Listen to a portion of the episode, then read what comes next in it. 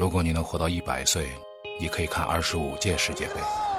很难说，很难说，很难说，你确定那个进球是你最喜欢的吗？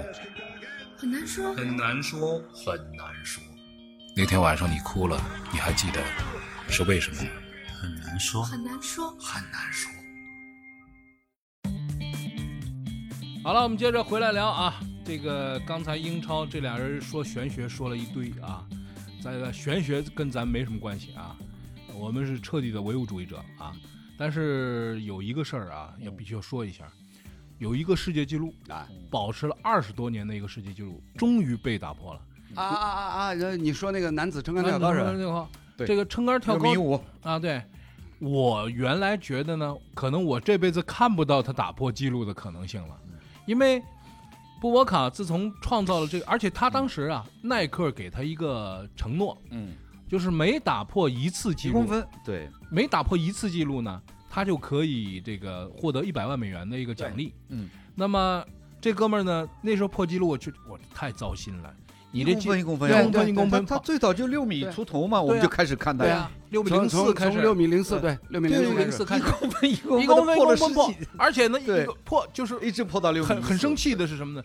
他过杆儿那高度啊，他过杆儿显高很多。的比高很多很多，但是他破到这儿了不破了，就这一个。废话，谁会破啊？我破一下嘛好嘞，我破一公分跟破两公分一样，我当然是我当然是破一公分了，我干嘛要破？我就干嘛要多啊？像你，我八个十公分都破了。对呀啊，我把这十公分拆成十次，我不是赚十这谁不吗？不是这谁不这么干？你这不废话吗？不是，我当时就觉得说这太啊，你让他帮一下，那就破了呗，破多一点呗。不是，他是他是憋着让布博卡呢一次就往上蹦一米。我啊，们我们这一批人，呃嗯，到现在四十多岁的人、五十岁的人，就是嗯看布博卡已经看成一脑子里看出茧子来了。对啊，就老是他一公分，一公分，他就一直可以破一公分。可以破可以破。你现在回想一下，你你你想想是很惊人的，就是说他可以从六米零四一直6米14跳到六米一四、啊，对啊，这么多年他保持这种身，因为因为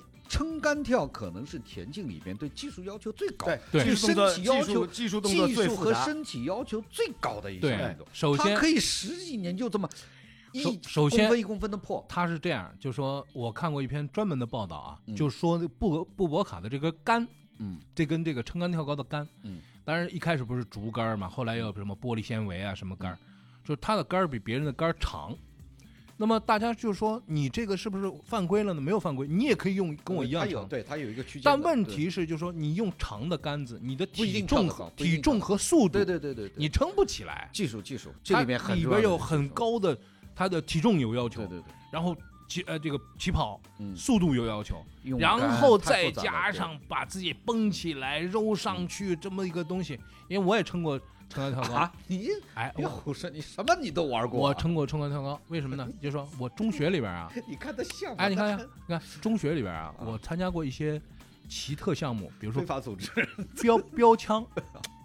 中学里边楼都记得，楼我一个学校的，我们那时候学校里不比你大好几呃届吗？大好几届，但是一个学校的嘛。不是我不记得，没没见过。就是我们学校练的时候，我已经我已经上大学了。就是，我们学校那个标枪啊，就是一个竹竿套一个金属的头，对。大部分都这样，对，大部分都这样。对啊，然后真正比赛的时候呢，是给你真的标枪，嗯，嗯，所有是铝的，对啊，是铝的，专业所有的运动员。对。嗯无一例外，我们六个人参加的，我记得中学生运动会。六个人参加，只有全全区只有六个人参加，这六个人统一没有摸过标枪，没有摸过真的，从来没摸过真的标枪，那铝的嘛，空心的，所以在比赛的时候，首要的条件是嗯，在三次掷标枪的时候，你得有一次把标尖儿朝地，啊，因为标枪是这样，尖儿不朝地，尾巴朝地没有用。嗯。可是你要拿真的标枪把尖儿朝地，我跟大家不是吹啊，很难的。所以呢，我就把标枪呢，我没有很快的助跑，我主要的要求呢就是把标签标标枪那个掷到地上。第一轮淘汰了三个人，我在那个他就进前三了。对进前三。都不，到都不到十米。对 是吧？成不到10米。不不不不，啊，二十米，二十五米，十五米，扔标枪扔了个十五米，十五米，不是好意思，十五米枪尖着地啊，中学生，中学生，啊，枪尖着地呀、啊，就说这个事儿。主要是对重心你把握不住。然后呢，在那个在那个比赛里边呢，我们很快就比完了。嗯，完了以后，撑杆跳高很快也比完了。为什么呢？撑杆跳高也没有人比，撑不也只有撑不起来几个人撑不起来啊。然后呢，就有几个教练，嗯然后呢，我们就跑去玩儿了，嗯跑去就说，哎，你跟我说说这东西怎么撑，嗯嗯，然后就弄了一个一米七的一个一一个高度啊七的一个高度，拿了一根他们就是少年嗯呃或者小朋友的那种撑杆，很软很软那种撑杆儿，就说你撑撑试试，你能把自己悠过去，大家都没有成功，嗯，大家都没有成功，因为太这个了，对啊你一上来就上杆，这是根本不行不。可能啊，从助跑、落杆，然后嗯上杆，这是很专业、很专业的一系列的动作。对我小时候还练过田径，少体校练过田径跳远，就啊看他们在边上训练。你之前一直到你上杆，那前面要练很长、对啊很长时间，很多技术动作。对啊，呃，撑杆跳是就是我们教练就讲，这个是田径里面最难的，嗯就是对对身体要求啊各方面对。要求最高的一个一个一个项目。那楼那个现在这个哥们儿哎，这个是瑞典的叫什么瑞典的杜普兰蒂斯，啊？杜普兰蒂斯对。啊，我看他那个，他这次也是，他上一跳大概也就跳了六米十不到，大概嗯六米零八零九，反正。嗯，就夺冠了然后他直，接就要六米啊呃六米五了嘛，他已经拿冠了嘛，然后就要六米五。就是就是破纪录了，六六米五了嘛，对这个，然后第二跳是成功，你看第二跳那成功，那确实动作极完美，嗯就是跟失败的那个他前面那一次，其实他第一次试跳六米一五的时候也是。人已经过了，下来的时候身体稍稍的腰碰这个腰部挂了一下，嗯，然后第二次这个成功的，你看上面还有几公分的空间，一点问题都没有。对，但是整个这个空中的动作就是干净。那就等着，这个就是说，像跳这种，包括像以前伊辛巴耶娃这个，嗯跳到最后呢，就他们动作都趋同。就这嗯。个撑杆跳的动作啊，布波卡啊、伊辛巴耶虽然男的女的，嗯，但是整个这个包括你看这次他们跳的动作，一定要你要跳到这种级别的时候，动作就都很趋同，嗯。很很干净，没有什么花哨的这个这个这个过程。嗯，确实，确它上面还有空间。我觉得这我觉得我记得好像是不是说他室内也是他的，好像六米一一七也一八。我对，我看了室内，也是他，因为因为撑杆跳它不分室内室外的，它嗯不像跑步啊什么，它还分室内室外的记录嗯。撑杆跳都是就是说他不管的，嗯室内室外记录是一样。好像我我好像说室内的也是他，好像是六米一八是多少，是，那就是比比这还高，比这还高。嗯所以你看他这一次这个六米一五嘛，因为报道的时候大家都说他破了布博卡二十六嗯年的这个记录嘛。嗯所以你看它上面确实还有几公分的空间，没有，所以这种呃，他人也不是特细长特高的，跟布波卡一样，就是他核心能力特别强。对，因为其实跳高啊，就是就是不是撑杆儿啊，就是普通跳高啊，一般大家看的朱建华那种，对对对，细长细长个子是吧？对对对，哎，但是嗯。但是这个撑杆跳要撑杆跳高核心能力素要素质好啊，要要要速度快，这这记录不容易。对呀，哎那我就田径最长的是田径赛场上最长寿世界纪录多了多了多了多了去了，得真的碰到一些就是多了去了。像像女子四百米，嗯嗯女子四百米世界纪录四十七秒六零，嗯嗯呃，前东德著名选手玛丽塔科赫，嗯，嗯，一九八五年创造，真是八五年八五年创造，现在现在我看那个钻石联赛那种什么没有人能接近。四十八秒几，对啊那拿没有人能接近对呀，对啊，然后你像男子跳远，嗯鲍威尔嗯八米九五，嗯一九九一年东京世界田径锦标赛创造，到嗯现在也快三十年了，嗯，都没有人能接近。而且技术上现在有巨大飞跃，现在又是这个重新来这个什么灯具挺身呃，前两天前两天国内咱们咱们国内的这个全国田径锦标赛，就是刚刚在这个浙江，是在绍兴还是什么地方，就是刚刚结束诸暨吧好像是。啊，对对，就就那边吧。嗯然后然后男子跳远，男子跳远，咱们国内一位选手呃名字我忘了，跳了八米四十七，嗯已经是今年的世界最好成绩了。嗯，八米四七，那八米九一呢？对，那个是啊八米九一。差差太多了，差半这这差老鼻子了，八米九一啊！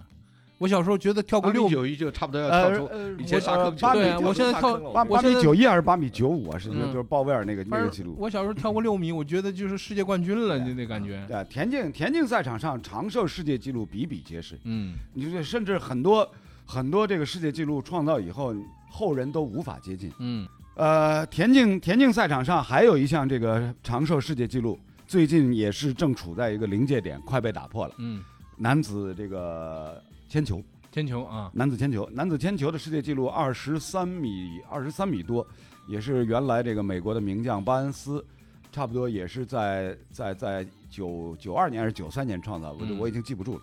嗯。就是呃最近最近美国又出了一个新的一个男子铅球的好手，嗯。就是从从一八年开始到今年，就是连续连续有二十多次，他他突破了二十三米大关，嗯嗯嗯嗯，已经很接近这个机会了，世界纪录有。机会了啊！就是你可想而知，就过去那么多年里面，男子铅球连二十三米都接近不了？嗯嗯，这个事儿其实我觉得就是呃运动这事儿啊，就是他当时那一刹那他爆发出来的这种这种素质和水平啊，呃，确实是后来的人你要去企及，比如说啊，呃，我们第一次看到跑进这个百米跑进九秒九七，呃，不九秒七七九，就就跑进九秒八嘛，嗯，本约翰逊做到了。大家就觉得说，嗯，这个事儿，你看吃药完了之后，人可以 可以弄成这个样子啊！看来这个九秒八这个事儿是有机会的。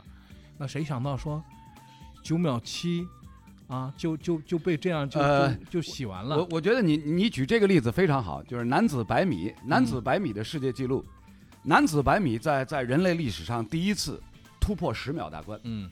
一九六八年墨西哥城奥运会，嗯。到现在五十二年过去了，嗯，也就是说这个半个世纪当中，男子百米的世界纪录它的提高的这个这个难度之大，大家可想而知，嗯。花了五十多年嗯，才提高到现在，如果没有博尔特的话，那你这个这个提高的幅度，大家更加难以想象。嗯对啊，是吧？因因为博尔特这横空出世以后，一下子把这个百米的世界纪录提高了很大的一块。看来呀、如果没有这样的天才选手的话，楼是不是这么这么说啊？我就看来啊，还是靠生，嗯，不是靠什么训练，靠什么？靠生。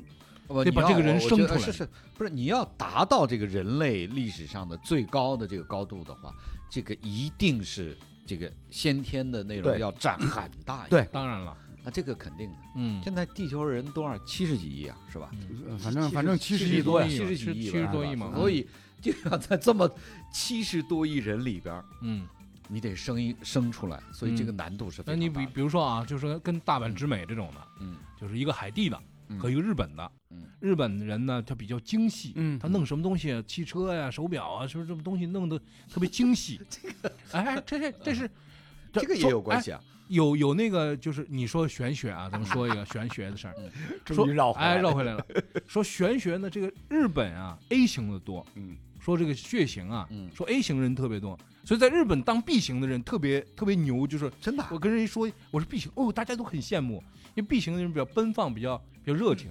那我就是 A 型，我第一次坐上手术台，因为我不知道自己血型啊，我就问护士长，我说护士长，我你帮我看看我什么血型？嗯，护士长啊，把翻翻翻啊，你是 A 型的，然后我就昏迷了，就是，就对，听说打击就说打听说自己就立刻就昏迷，立刻就昏迷了。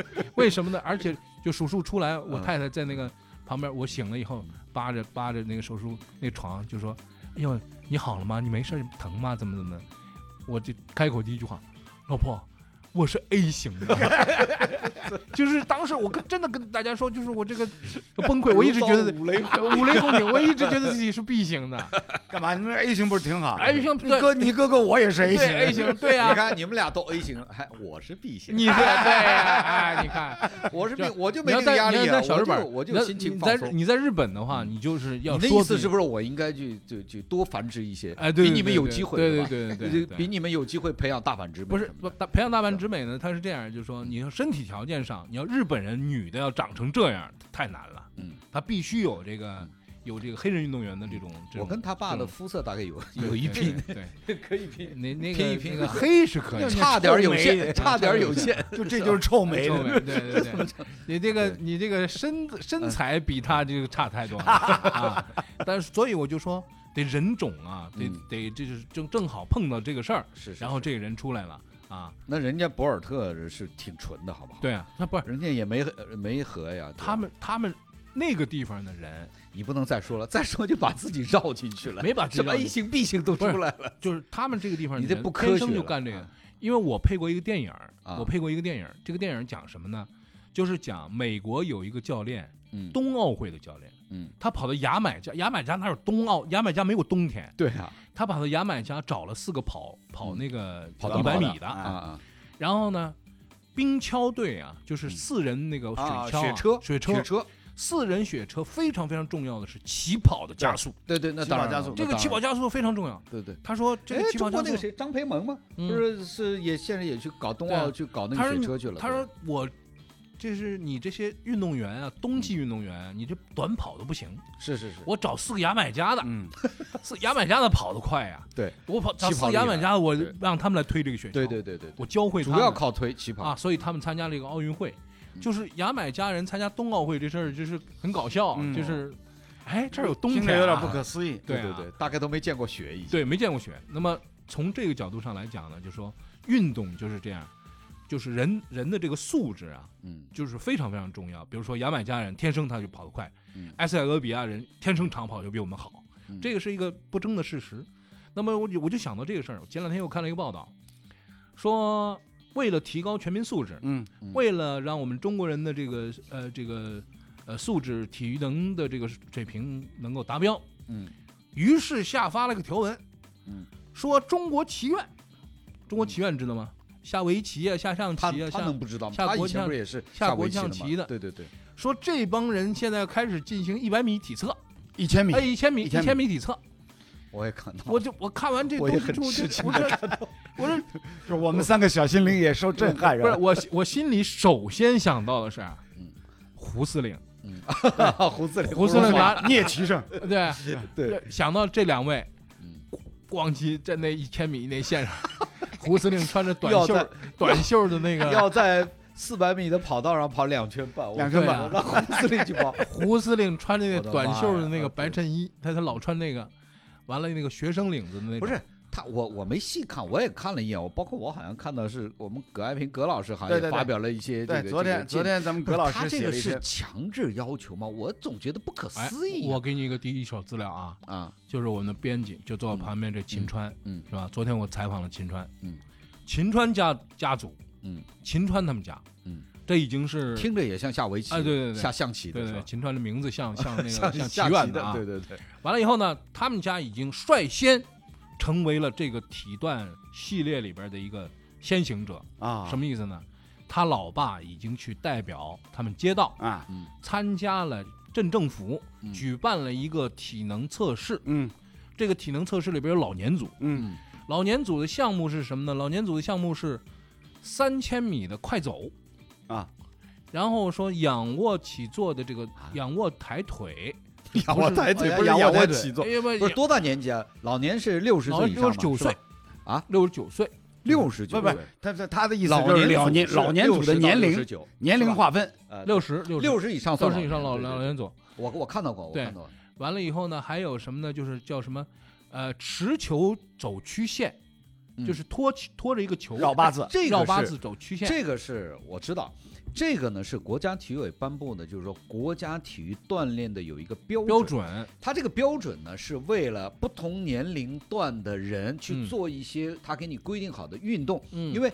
它之所以规定这些运动项目呢，是为了有一个统一的标准，最终我们来评判一下中国人普通老百姓的基本的体能的水平。水平怎么样？他这个不是完全说要求你一定要达到，而是嗯你要按照他给你规定的这个项目嗯来做检测。我在这个项目里，不是我这个年纪在里边还好像被归为壮年，啊壮年啊我还比较满意，嗯还算。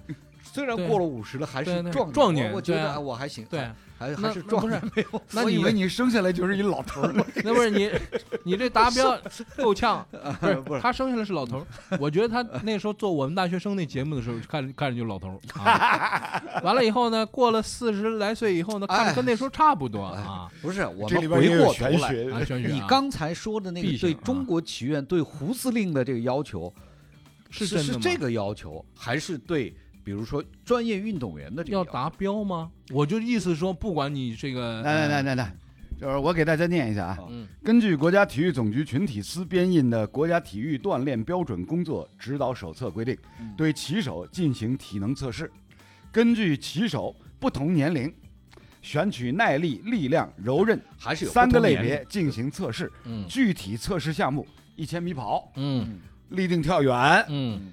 还有一个坐位体前屈。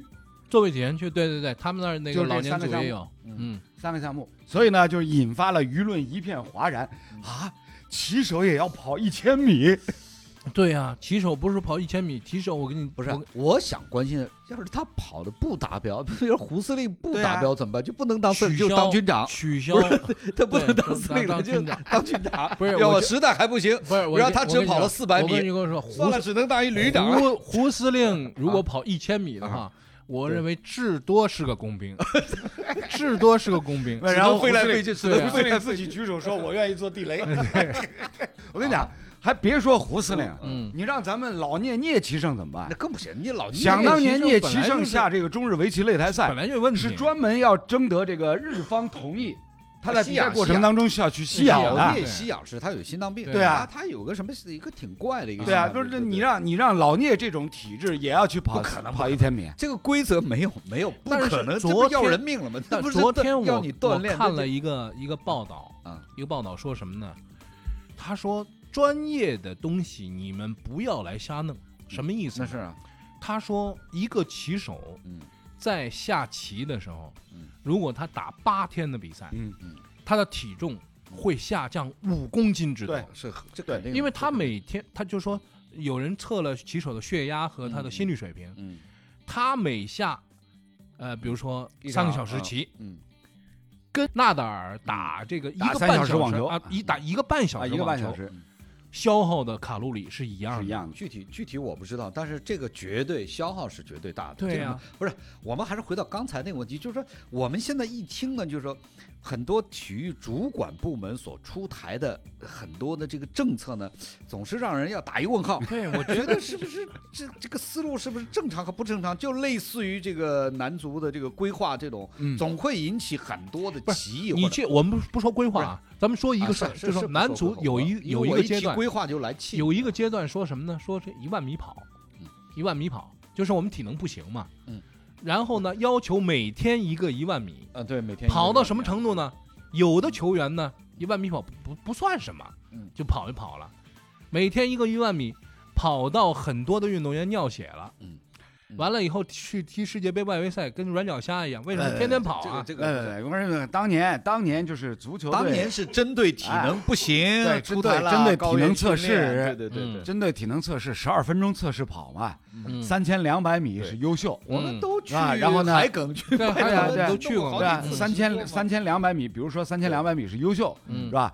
三千米是达标，嗯。然后呢，两千八百米呢就是不及格，嗯，对，要要参加补测，嗯对。是吧？这个这个对对是这个是我们呢以前 我们都到现场做过去过直播去昆明，我们我们现场单机直播我们都做过，对对。是吧，卫星找不着了都对啊。有，嗯。就是现在大家大家针对这个，就是骑手也要也要参加这个体能测试，比如说要跑个一千米啊，立定跳远啊，这个就是这个觉得稍微有点让人，有点匪夷所思，你知道吗？对，而且不知道不知道主管部门是拍的谁的脑袋给拍出来比。如说啊，刚才就比如说你说秦川他爸嗯去参加我们这个这个这个普通百姓的体能测试，嗯我觉得这个这是可以，他可能因为接下去，比如说我们马上要做一次这个人人口普查嗯，对吧？比如说在这个之前，我们配合着做一下中国老百姓的体能的普测那。素质普检素质这个我觉得挺好。对，这个但是如果你套在这个里边去做了一些什么专业骑手要做个一千米，我觉得这个简直对，就是不可想象。因为我问了秦川了，就是说他爸这个如果不及格会怎么样啊？如果你达标的话呢，给你一张荣誉证书。啊，那后来我就问他我就很这个挺好的。这个挺好。那我就问他，我说那你老爸拿回荣誉证书来了吗？没有估。计拿不了。那我说什么？就是我想这个几个测试，因为它是这样，一千米嗯，啊，不是三不是一千千米三千米的快走，快走快走。这个都通过了。对，完了以后呢，拿球转圈这事儿呢，他们都不愿意去，因为很很容易嘛，嗯拿个球转圈有什么呢？其实不一定。体前屈也都做到了，是仰卧起坐 谁都不行。起都起不来，我完全肚子老，不是完关键都全起不来肚子在哪儿。因为这块肌肉啊，他平时不使，你知道吗 对？对他一根本练点儿都不下去。一点儿都不使，我们都不使，何况他老爸是吧？快七十岁的人呢，在那儿就顾问半天，就是就顾问不起来。对啊，我就觉得这个设置有问题这就不让这个人拿这荣誉证书。这个呢，我们是叫开玩笑。这个呢，你达不了标也不要紧，它只是要你一个数值，对啊，对吧？你作为一个大数据的一个数值、基础数据，这个挺好。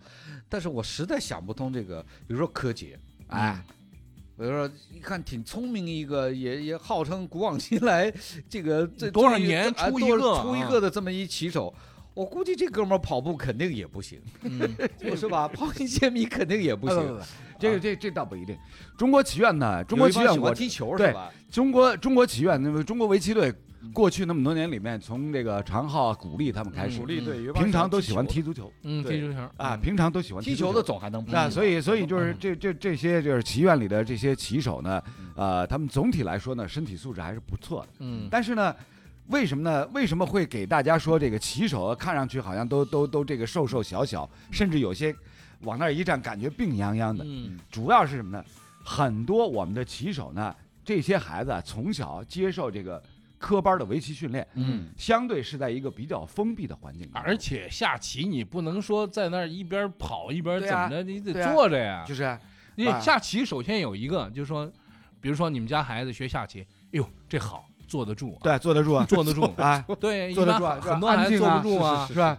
所以呢，从这个角度上来讲呢，我可以我可以来揣摩，甚至可以来理解嗯，对棋手出台这样一个体能测试的这个动机、动机是什么呀？出发点。出发点就是就是要要改变一下咱们棋手的形象，就是不能看上去一个个都都都瘦瘦小小，不是病殃殃的这个我我觉得主要还不是改变形象，这形象只要他棋下的好，那个形象什么瘦啊病啊，我管你是什么，只要你棋下的好是吧？对呀，我觉得这个里边呢，就是说，主要是你任何一个政策的指导性，是指导的方向，这才叫政策嘛。对呀，否则我就出于规定或者说什么，这政策最重要就是对这个项目得有引领、嗯。指导的这个作用，对吧？那么在对于棋手来讲呢，我不知道他有没有说棋手，呃，我们国家体育总局的国家队棋手必须智商达到一百八，嗯，哎，我觉得这个就对了，因为他首先考虑的是智商，对吧？而不是首先考虑的是我一千米能跑多少，这个是政策的这个引领作用嘛。嗯啊，你既然没有对他这个棋力的或者是智商的要求，你反而首先对他有一个体能的要求，我觉得这就不合适。所有的事情都有先后的逻辑嘛，对吧？但现在现在是出台了一个叫什么全国体段，体段标准标准啊，嗯我给大家念一下啊，它分这个儿童组六到十一岁，少这个是市民的体十段标准二到十七岁，对不是？你记不记得我们小时候，我们小时候学校是有体段达标的，那当然有了，每个体段不达标的话，你毕不了业。对对对，拿拿不到毕业证书，现在这个标准理论上是更严，嗯它直接计入成绩，你知道吧？包括但是初中啊什么。但是小中考啊都小就是时候，体段达标这事儿对我来说是有困难的，你嗯知道吗？啊，我所有的项目都是一百分儿，但是有一个项目对我来说我及格很难。嗯，长跑这啊，一千五百米，一千五百米啊，二百米的场地 要跑七圈半，完了以后前三圈跑的可快了，哎，后边就开始崴了。那那就是你的问题啊，对啊，谁让你前三圈呃搞搞得跟跑一百米？哎，我跟你说，我这是测试出来的。那时候一千五百米前三圈，我想攒着体力啊，啊咱们把体力攒足了，啊到后边发力。前三圈跑特别慢，啊，特别慢，后来越跑越慢越跑越慢。你这种还不如快点跑像我这种嗯初中、高中这个跑长跑，那个时候班级里也是全是王一楠，就没人愿意去参加学校运动会的长跑。嗯哎，现在不是戴着口罩跑步吗？啊，因为大家要大家要对对对这个在一块儿，就对是疫情防控，疫情防控嘛。人家学学校孩子猝死了，这不是早就三四月份的时候就有过一，个学校就孩子猝死了。这这个事儿这个就你别说对，我跟你说，啊当年我戴口罩跑步，我也猝死。我这这这确实是有困难啊。这个可能是戴口罩是原因之一，嗯但是它本身就你也没有所有戴口罩都躺都躺地上了。那当然是吧就是啊可能是诱导原因之一，但嗯是你不能因为这个原因就直接把说戴口罩跟早锻炼的这个结果联系在一起，因为很简单，戴口罩训练嗯。最早是上海体育学院武术系发明，嗯，因为我那时候九零年亚运会我去采访，让那个那个什么戴两个医用口罩你知道吧？我去采访拍片儿的时候，就是上海体育学院的武术系，因为是全国那时候最好嘛，他嗯。为了打亚运会，然后呢又没有经费上高原，你知道吗？嗯因为以前那个时候上高原足球队、好多游泳队很多钱，有钱的队他都上高原去训练。嗯。然后呢，他没钱，他然后这当时作为一个科学的，就是说类似于教学科研发项目。明哎，科研项目，土办法，，对，让上海体育学院武术系戴着口罩训练，效果非常好。然后因为他们测血氧含量的嘛，嗯。就是说，然后我去拍片的时候，他们就一个武术系列，我印象非常深。我拍片嘛，那个时候我已经在那个电视台，然后一哥们儿，这个是棍术，嗯，咔就是就是耍棍子。耍棍子，嗯。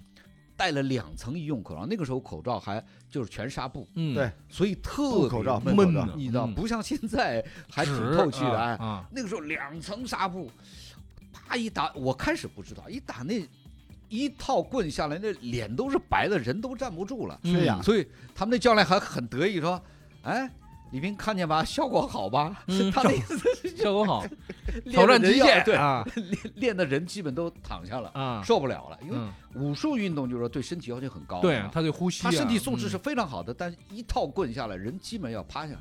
就是嗯然后他们教练说：“哎，效果好吧？”那意思就比高原训练效果好多了。嗯所以呢，戴口罩训练跑步，这不是一个什么呃新发明啊这个对新发明，但是这是你是职业运动员啊，专业运动员，一般的人不一定是对人要求是很是是很高的。对啊。对对对，是很高的。所以每一个说这儿来了，我我说的是什么呢？我说的就是说体段达标标准是一个是平均标准，嗯。有些人特别强，甚至是一个有的项目特别弱，标准。比如说小时候实心球，嗯，我可以得两百分，我可以得两百分，我把人玻璃都砸碎了，把汽车玻璃都砸碎了，因为扔特别远，是吧？这肯定有吹牛成分。然后六十米，啊、也也非常快嗯，完了引体向上，那是更更不提了，就是我可以一直拽下去，一直拽下去，但是就是一千五百米就不行。你说从这样一个学生在这个全国全校运动会上面经常争金牌的这么一个运动员，居然他体段达不了标，哎对吗？这个是啊，这个我们要求素质均衡嘛，又有爆发力，又有持久力，又我觉得有耐力。我觉得是这样啊，就说你得你得顾一头，他有点偏科，这正常，这是身体偏科。不是，话说回来，这个很多的标准不是就是拍脑袋的，我相嗯信是有很多科学依据的，有专门的体育的、医疗的、健康的研究人员是研究出来的，嗯，可以出台这么几十页的一份还是非常详细的体段指导标准。嗯我认为它科学性是放在第一位的，否则嗯他就不去做这件事了。对呀、至于是不是他每一项都那么合理、都那么科学，确实是需要探讨的。我觉得这个东西、啊，秉持科学精神来。我觉得是有点形式主义了。啊因为为什么呢？因为胡荣华，你说体能啊，哎，不是，我想到一个事儿啊，那个时候在那边下那个就是就是一个人打是一百。啊啊，那个那个那个擂台，呃擂台赛那个那个，嗯。就是他是绕着桌子走，对呀、对呀、他们一人一个课桌，然后搁一个棋盘，一对二十，一对三十，哎，对，多多少人，然后他在那转，对。然后他说后来只能穿布鞋了，对脚都走肿了，对啊，一直在走啊，一直在那走，他这个也打下来了，这种体能水平，对呀、他要要他到八十岁还能这么走，所以要他跑一千米啊！不是他一千米他跑，他指导思想没一千米跑不下来呀呢。让胡司令不要从司令调到工兵，你知啊道吧？行，我跟你说，我们都熟啊。啊，对。我给他打电话，我说李兵说的让你跑一千米，对，胡司令当年跟我解说打呃这这这个斗地主啊、斗地主大怪路子，啊对啊，呃，精神还是不错的啊，精神不错。我估计他跑一千米跑下来没问题，就慢是慢点儿，慢那那他就是那他一定是走一千，走一走一千米啊，走一千米那你可以打一电话问一下胡司令啊，说不定他现在每天对啊，还得走走一千米哎走的不止出来出来这个，比如说绕着绕着家里小区嗯走一千米，走一千应该是没问题，没没问题没问题。可是跑一千米，嗯你还给他要个成绩 开什么玩笑？啊啊，三分五十七啊，这不行，肯定不行啊。行了，那这礼拜咱们就先聊到这儿，一会儿咱们沪语啊，要聊一聊别的这些问题。嗯，那么这个这礼拜呢，我们的体能体能达标呢，我们仨人都算是达标了，是吧？呃，白活那么半天。嗯，呃，我其实有点担心的，哎为什么有点担心呢？就说。